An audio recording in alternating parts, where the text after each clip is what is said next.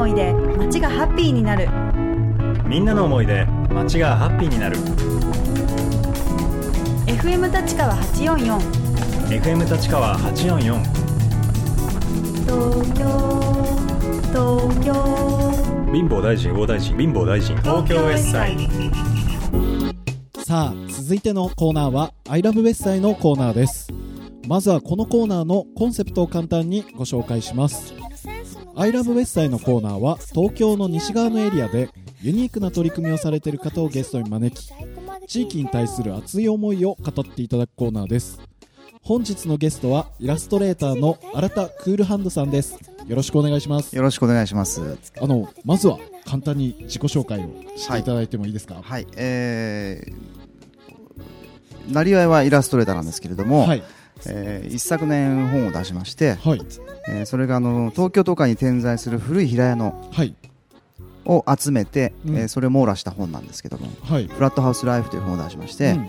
えーそれから1年後に、えーまあ、もう少し半径を大きくして写真をたくさうん。ん、あ見やすくして、はい。えーそういう、えーフラットハウススタイルっていうちょっと似た名前なんですけどやはり同じコンセプトの本なんですが、うん。それを出版いたしました。あはいあの今日は新田さんにですねこのフラットハウスライフのはい。お話をたっぷり伺いたいんですけど、はい。その前にですねやっぱりこの、新田クールハンドってこうネーミングがはいすごいこう、ユニークと言いますか、えこれはどーあこれね由来がある自覚がいいからなんですねこれ。あそうなんですか？まさかの。まさかの。あのーまあ、クールハンドっていうのは、はい。あのーまあ、よく言われますけども、うん。えーよく聞かれることなんですけどね。はい60年代のアメリカンニューシネマの中に、はい。えー暴力脱獄っていう、まあ、うん。放題が暴力脱獄っていうんですけど、はい。そういう本がありあの映画がありまして、はい。それの現代がクールハンドルークというタイトルなんですね。はい。で、まあ、主人公がポール、えーポール・ニューマンなんですけども、はい。えーまあ、アメリカンニューシネマの名作と言われてますね。でそれから撮りました。ああとはあとは自覚がいいからですね。あとはそうはいなんですね、あの普段はどういったイラストを描かれてるんですか？えー、とあの広告雑誌の,、うん。のカットがやっぱ多いですけど、はい。それからあとは、まあ、ミュージシャンの CD とか、はい。えー東京スカパラダスオーケストラは、はい。えーちょくちょく仕事をしてさせてね、なるほど。えー、と去年から、えー、と一昨年から始まったはい。あの富士の裾野でやってる、スカジャンボリーというあああ、やっぱりあの、はい。イラストそうなんですね、はいそうです。いやすごいピンときました。そうですか？つながりました。実は僕、ももともとは音楽畑だったので、あそうなんですか、えうーあのいいですね。音楽の話するのはすごく新鮮ですよね。なるほど。いやーあれね僕もなんか今スカパラさんとちょっと仕事で絡みがあるんでそうですか。はい。あそのチラシ拝見させていただきます。よろしくお伝えくださいはい。あのイラストを始めたきっかけって何だったんですか？あの僕もともとあの会社員時代がありましてはい。八王子の会社に通ってたんですけども。あずっとイラストレーターだったわけではなくて。違いますね。で,、ま、でもその頃はずっとだから僕らの頃はちょうどバンドブームではい。周りがあのどんどんデビューしてった時代なんですよ。それで僕もずっとだから会社員やりながらやってたんですけど、はい。えーまあ、ちょっとなんとなくいいとこまで行きましてはい。この話する話ですか？それではい。それでちょっとバンドをやったりしてたんです。はい。でもうちゃんと決着をつけましつけまして、それで、えーまあ、会社を辞めて、うん。それで、えーまあ、イラストレーターになったってことですよね。ど、なるほど。まあでも初めは本当食べるために始めたんですよ、イイラストですか？そうです。ああそうなんですか？結局はやっぱりあんまりこうどっかにずっと通うっていうのが嫌だったんですよね、うん。うーん自宅でできるお仕事。そうです。もう自分で人生の時間割を決めたいと。はいうところですよ、あなるほど。そう。もうかっこつけて言うとそういうところですよね。あそうなんですね、はい。あの新田さんはこの東京の西側であの、米軍ハウスで暮らしながら、まさにそのイラストの活動をされているそうなんですが、はいこのお住まいはどのあたりにあるんですか、えっ、とここは府中市ですね。府中市、はい、あじゃあもう本当西側ね、はい、もうこのラジオだから特別に言いますけど府中市です。普段はあまりこう あのね来ちゃう人がいるんですよ。ああ見たいっていう、はいもうもう56人来てますよ。あそれはやはりこう本読まれてはい。中が見てみたいっていういやでも皆さんねおとなしい人だいい人たちばっかりなんではい。そんなにあの別にピンポンダッシュしたりすることはないんですけど、はい。あのー見に来る来られてる方がいてはい。でもう見たぜっていうのなんかツイッターで言ってる人がいたりとか、あそうなんです。いやあのこのベーグルハウスで暮らすことっていうのはもともとそういうあの物件を探してらっしゃったんですか？もともとやっぱり僕の友人がみんなあの音楽関係やってる友達がはい。福生のハウスに住んでたんですよね、あもうあはい20だから5年56年前ぐらいうん。に、えーよく遊びに行ってたところが福生の、えー、と球磨川の方のハウスなんですけど、うん。でまあ、そこに行くとやっぱりもう世界が違うんですよね。生き方が違うっていうか、うん。もうなんかみんなでふざけて住んでるみたいなところがあっておで家帰ると現実に引き戻されるみたいな感じだったんですけど、うん。でまあ、昔からそのほら大竹さんとかハッピーエンドのメンバーが、うん。あの福生のハウスに、はい。えー狭山埼玉県の狭山のハウスに住んでるっていうのはもうずっと知ってたんではい。それでやっぱベーグンハウスっていうのはそういうクリエイティブな人たちがのあのうん。量産パークなんだなっていうのはもう高校時代から知ってたんですよね。なるほど。はい、あやっぱりそのお音楽の筋からそういうそういうところに興味を持ったそうという。ですね。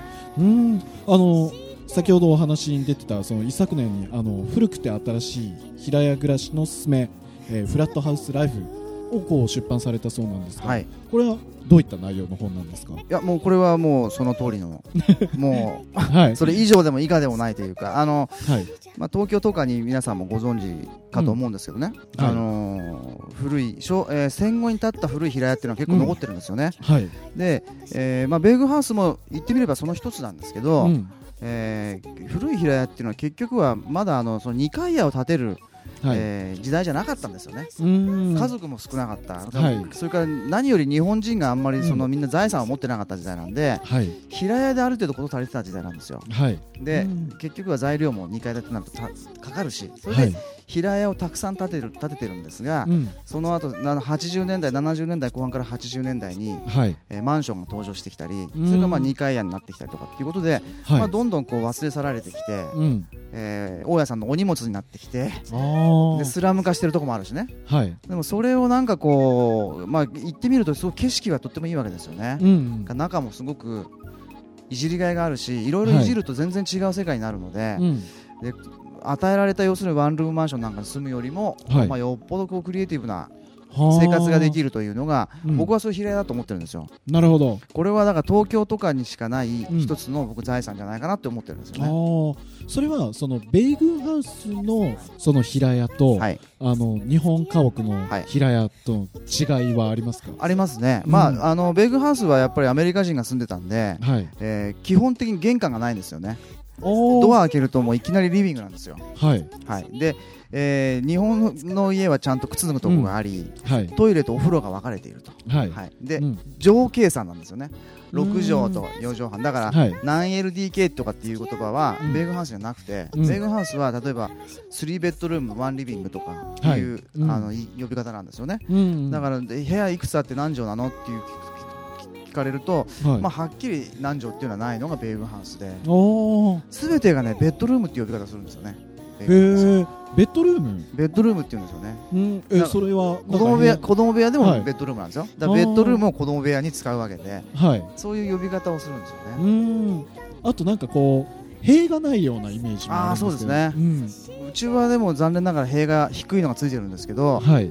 あの立川とかそれから、あと福生はあの低いフェンスが、はい。えー上がこう木でできてて、まあ、木はい。でできてるというか、あので下がこう普通のうん。金属製のフェンスっていうのが結構ですよね、あとはうん。あのー兵隊の位によってねうん。大きさがちょっと違うんですよ、はい、広さが違う広さが違うんです、うん。あとは材質が違うところもありますね。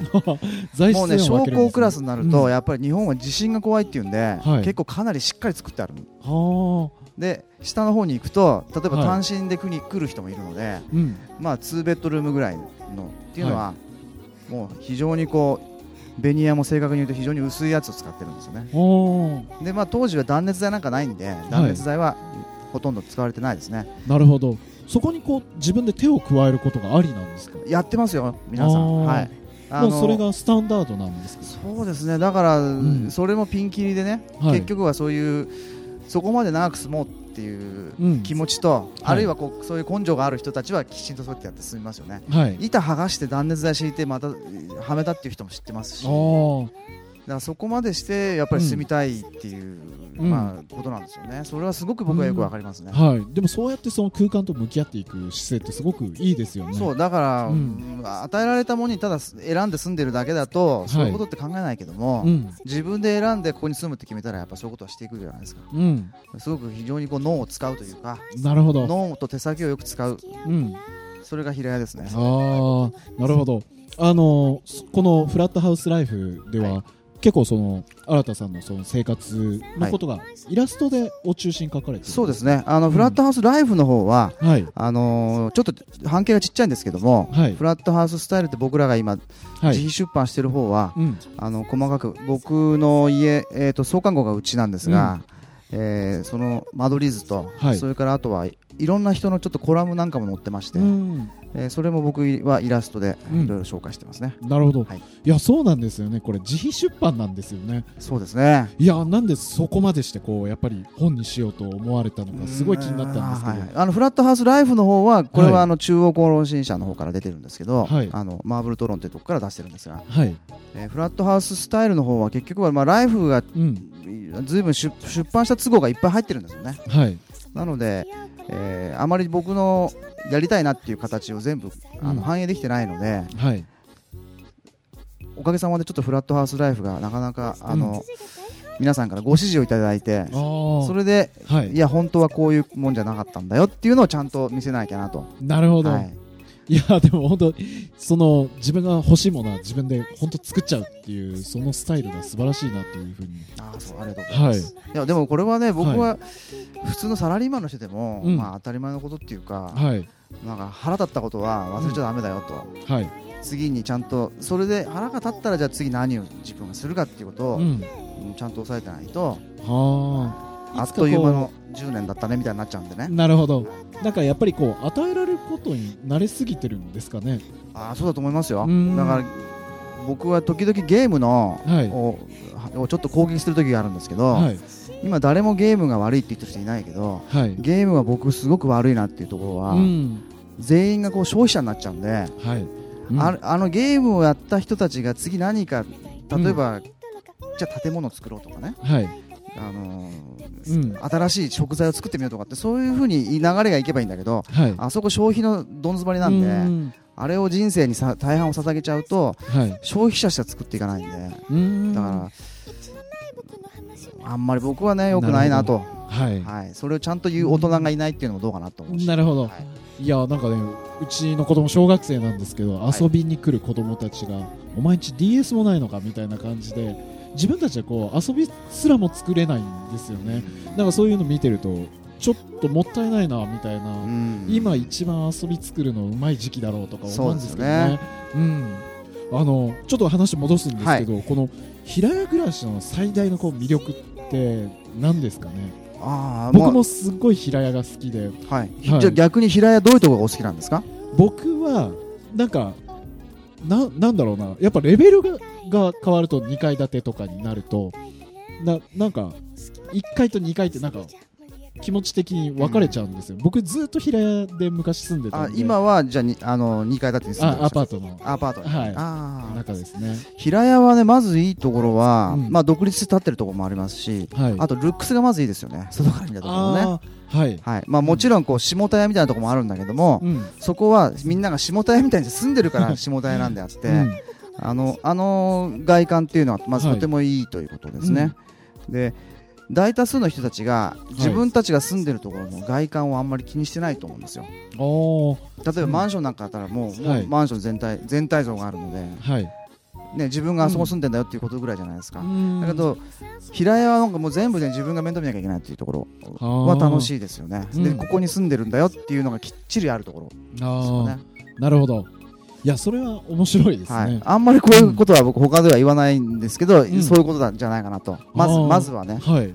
あとは先ほど全部話したように中いろいろいじれるっていうところですよね、うん。それからあとはずっと長い間人がこう住み続けているものが多いので、はいえーそこを見る面白さすごくありますよ。前の人の前の人の痕跡とかが。そうなんです。なんでここにつけていったんだろうなとか、はい、そでそれをまたペンキで塗り固められてあってうん、これ何だったんだろうとかっていうのがね、うん。あの平屋結構多いですね。古いマンションもなんか、うん。そういうのありありますよ。団地とかもあるっていう人多いですけど日じゃないですよね。なるほど。